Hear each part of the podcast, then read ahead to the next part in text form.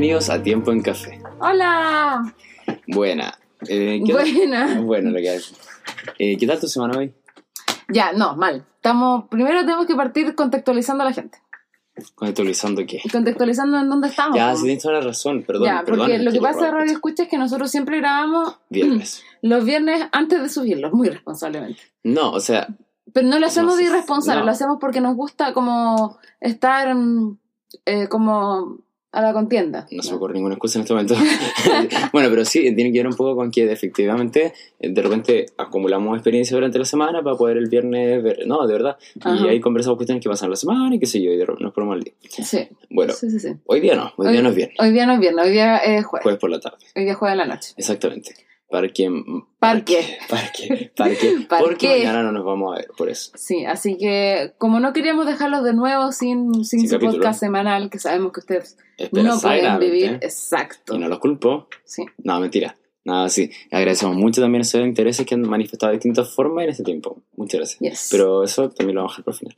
Eh, y bueno, en ese contexto que decíamos grabar el jueves de la tarde. Exacto, jueves en la noche, sí, de noche está oscuro, No está cool. está oscuro, son No, las 8 de la noche. Todavía hay luz. No. Y bueno, Bueno, eh, como es jueves de la noche, hay, hay ciertas características que hay que mencionar, porque de repente van a escuchar a... mm, algunos aleteos, por ejemplo, el tortu. el torto está, estamos grabando en mi pieza, generalmente grabamos en mi living, porque mi familia no está, pero como ahora que grabamos en la mañana, hoy, ahora como es de noche, mi familia está abajo tomando once, así que pueden escuchar algunos platos, pero principalmente van a escuchar al tortu aletear, nadar. Sí. A ver, aletea. Gracias, tortu. Gracias. Eh, eh, bueno. eh, pero eso más que nada esperemos sí. que no se molesten. bueno, también que- estamos tomando un té también. Sí, no estamos tomando café porque son más de las 6 de la tarde y Y la verdad es que yo todavía sigo la voz mala, así que estoy empezando a preocuparme. No, no, no. no. llamen a un médico. Sí, ayuda. No, Help. Sí, eh, estoy tomando té negra. Constitución con eso lo llama el torto. No, no, no había cómo, que- no había cómo, no tenía... No. Las leyes de la física no lo permiten. No se va a caer, hay un vidrio protegiéndolo. Podría haber roto el vidrio. Bueno, casi se me Podría cae haber sido un una catástrofe. un té que está vacío. Además, hay que decirlo. Ya, eh, eso. O sea, ni siquiera está tomando, ni siquiera es tiempo en té. Esto de cuestión es nada. Esto es tiempo en aire. Yo estoy tomando té, a mí me queda té. Estoy tomando té, pucha, boté la bolsa, pero era, era un té con bergamota, era un Earl Grey. Ah, Grey, buenísimo. Earl Grey, es clásico té que a todo el mundo le gusta. Yo creo que no hay nadie Sí. que no le guste el Earl Es Grey. demasiado bueno. me encanta Muy mucho. bueno, sí, exquisito. Sí, sí. Sí. Depende de algunos tienen más marcas como cítrica, otros no. Entonces, bueno, interesante. Pero yo encuentro que el Earl Grey es rico hasta el supremo. sí. El té Club Earl Grey sí, es sí, bueno. la verdad es que es por el, es por el toque de bergamota. ¿Qué es la bergamota? Es una planta. Es como. Es, es que no sé. yo Es algo es con como- sabor. Es, es bergamota. Es bergamota probablemente tal. No es una cuestión así. Es como en menta, es como decir Es té con como. menta. Claro. Ya. No lo busques, lo está buscando. Sí, lo estoy buscando. Lo está buscando.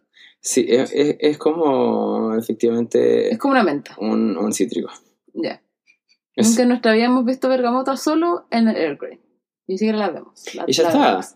Ya está. Ya. Ya. eh, Eh, ¿Qué tal tu semana? Ahora sí, Benjamín, ¿qué tal sí. tu semana? Bueno, la semana, re bien. Eh, sí. O sea, el lunes fue como el día más estresante en realidad, porque tenía como que hacer una presentación y otras cosas. Y de ahí en la semana me, se me fueron poniendo algunos desafíos pequeños, pero ya lo sorteamos bien. O sea, ya se pudo, se pasó bien, se pasó bien. ¿Y tú? ¿Tú ¿Qué tal tu semana? Yo no siento los pies. Yo, yo creo que estoy vieja ya. Excusas. No, de verdad, cabros, sí, de verdad. Ayer lo comenzaba con, la, con mi amiga la Caro, Ujú. que no escucha este podcast, así que no hay saludos para ti. No es algo. no hay saludos para ti, Caro. Eh, y decíamos que caminamos 10.000 pasos. Que yo siento que es como la recomendación, o sea, no siento, yo sé que es la recomendación como Sí. ideal, y loco, yo llego así arrastrándome, arrastrándome. Literal, mira, Pero, voy a, eh, voy a mira, mirar mira, cuántos pasos caminé hoy día. ¿Mil pasos en qué contexto? Cuéntame, cuéntame. Hoy día caminé mm, 11.553 pasos, 7,6 kilómetros y 6 pisos subidos y tuve que volverme en Uber.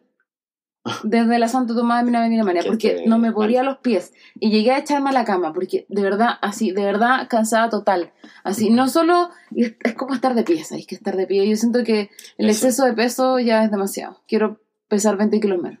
Ahora, inmediatamente. Es súper bueno, eh, No por un lado. No. No hay nada bueno, no hay nada bueno en esta situación. De movilidad, sensación de que quiero cambiar y es importante. No quiero, no, y no tengo tiempo para hacer, no quiero, no quiero. Ya no importa. Bueno, hoy día vamos a hablar un poco, un poco de esta misma cuestión, po, de... ¿Me van a hacer terapia? No. Ya, Eh, acepto la terapia. Claro que no.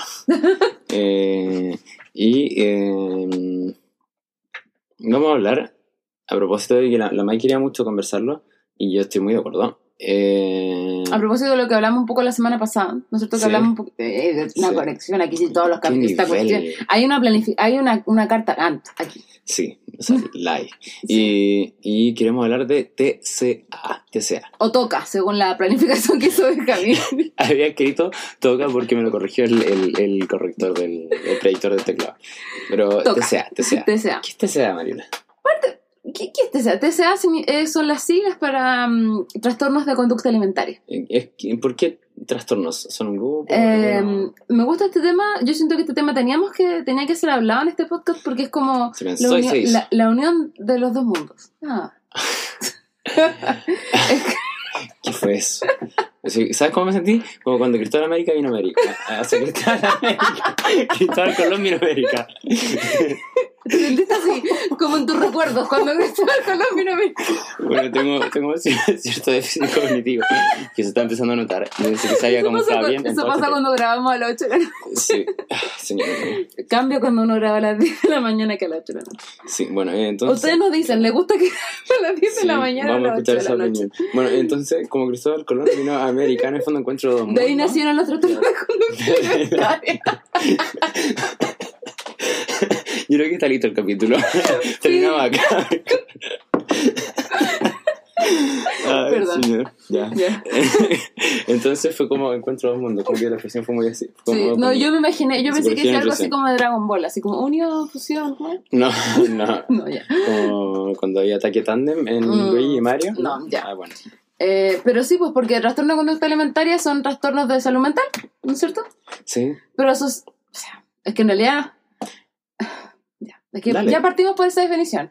Eh, los trastornos de conducta alimentaria son trastornos asociados a la conducta Mm. alimentaria. Entonces, por, como se asocian a la conducta alimentaria, uno lo asocia como a la nutri. Pero en realidad Claro. no son problemas nutricionales. Solamente. Exacto. De hecho, una persona con un trastorno de conducta alimentaria no debería ir a la nutri para solucionar su problema. Solamente.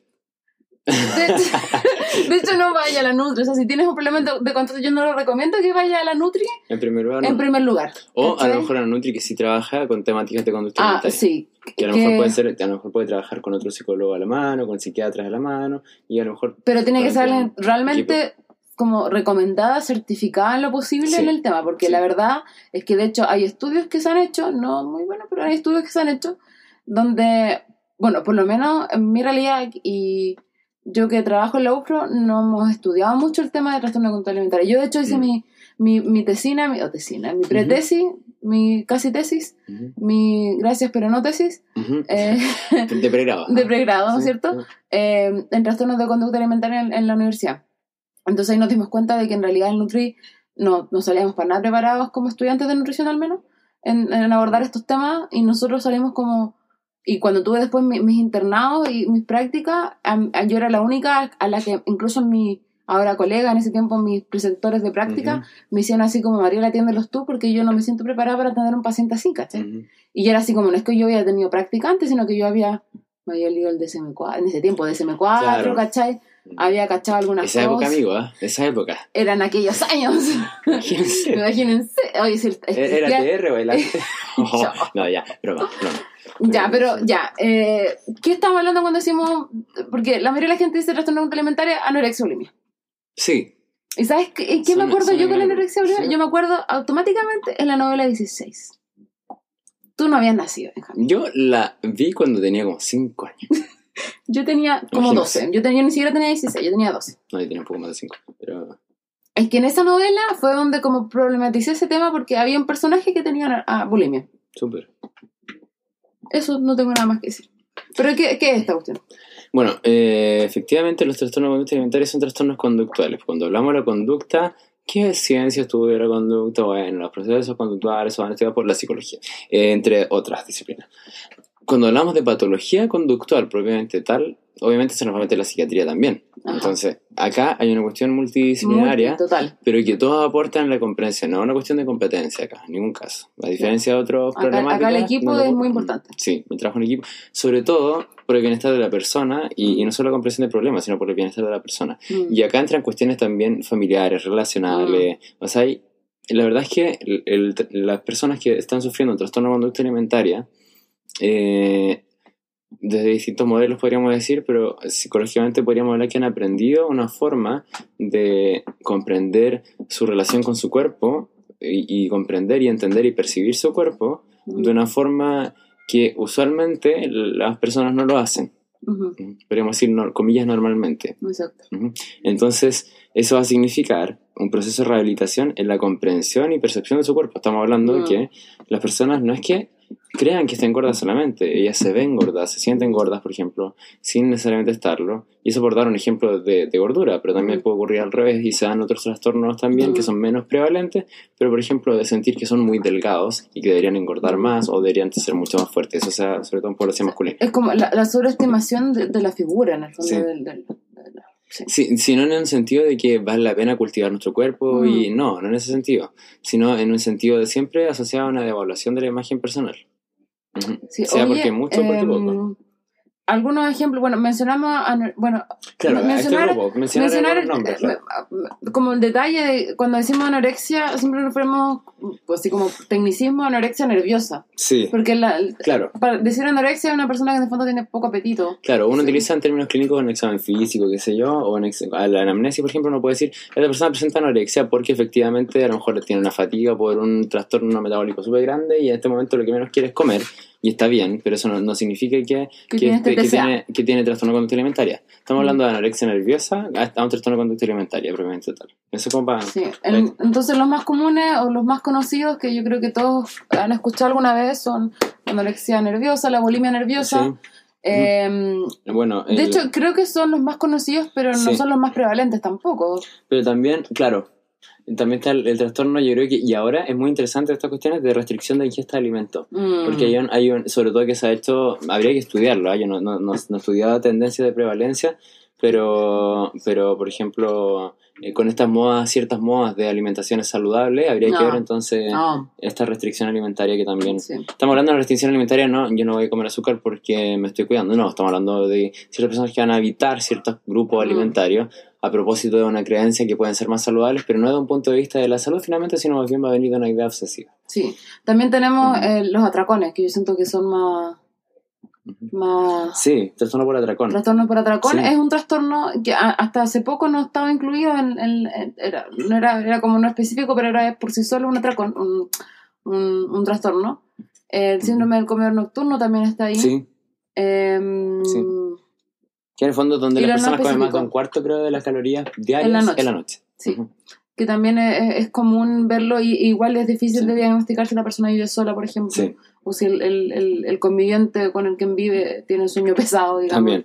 Es difícil diagnosticarlo. Bueno, también Eh, existen trastornos de rumiación, pero ya eso igual Más es- rebuscado, es más- menos común. Sí. No significa menos importante. La, la idea de- no es como decir eh, quién tiene, quién no lo tiene, o, No. o cómo tratarlo, no se trata No. de esto, sino como un poco hablar del tema. Yo quiero dejarles, Benjamín, tú sabes que yo tengo un blog. Por supuesto. ¿Sabes que yo tengo una entrada de- del trastorno por ¿Lo leíste? Sí, me parece No, que sí. no, sí, no, te leí como cuando 2000. ¿Y algo que te conocí? Ahí. Ya, se llama Diario de una Anoréxica. Lo voy a dejar linkeado también. Sí, es no. muy bueno. Ah, porque lo escribí yo. Pero ah, cuento igual como una experiencia bien personal que tuve con, el, con estos temas. Yo estoy bien cercana a los temas de trastorno conducta alimentaria. Ujú. No solo porque hice mi, mi casi proyecto nunca fue eh, en TCA, sino porque de hecho, como les comenté, creo, sí, se los comenté Sí. en, el, en el 00 o el 01, creo Por ahí. Que uno de los motivos por los cuales yo entré a la carrera de nutrición fue Sí, porque sí, andaba sí, como media, media, media, media TCA. No diagnosticado oficialmente, pero media TCA. Mm. Entonces, eh, ahí, ahí cuento un poquito más de la experiencia para los que quieran copuchar más de mi existencia. Pero oye, Benjamín, eh, este tema de la, de la figura y de, de- del, del cómo me ven, ¿qué, qué- qué- la pregunta que, que yo me hago ahora, en verdad, una persona como yo que ha sufrido con este tema de toda la vida, eh, ¿qué puede decirnos de Dios? Dios. Uf. Dios. ¿Qué puede Uf. decirnos? O, o qué, o qué- por ejemplo, ya, cuando uno ve estos temas, uno conversa estos temas, y, y tú te, ve- ves a alguien como que, que está no necesariamente un paciente, pero una persona que está como excesivamente preocupada por, por esto, entendamos que esto igual es un trastorno, está una cuestión que necesita, no, no, no, no porque alguien está así y uno le dice Dios te ama, o, o porque sea cristiana, no puede tener un, uno, para nada, o sea... Puede sufrir la situación y de hecho va a requerir un acompañamiento especial y un tratamiento, como cualquier usuario o cualquier persona que está sufriendo un trastorno y necesita ser atendida.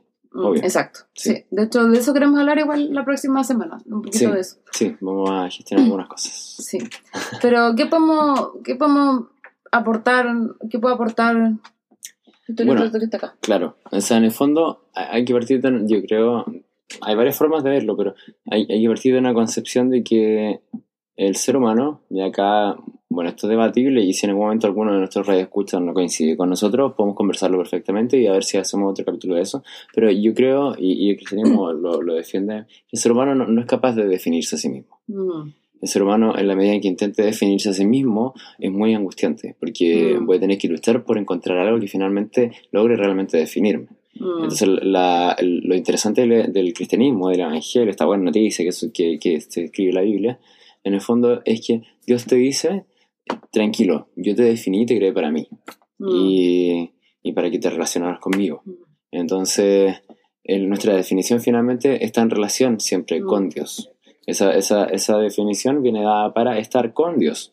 Es una definición donde tú eres humano y yo te creo humano para que todo tu potencial humano se exprese también en relación conmigo. En todas las cosas que tú hagas, en el arte, en la que, qué sé yo.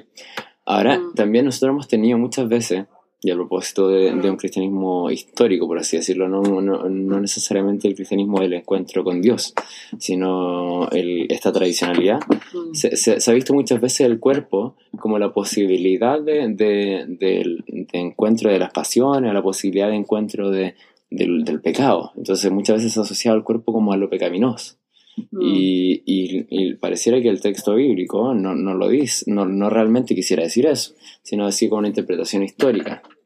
Y en ese sentido es muy, muy interesante poder ver que el cuerpo, eh, para Pablo y para muchos autores eh, del, del Nuevo Testamento, también es el, Mm. el lugar donde la voluntad de Dios se hace. En Romanos va a decir que Mm. el, el que podemos utilizar nuestros cuerpos como instrumentos para Dios mismo.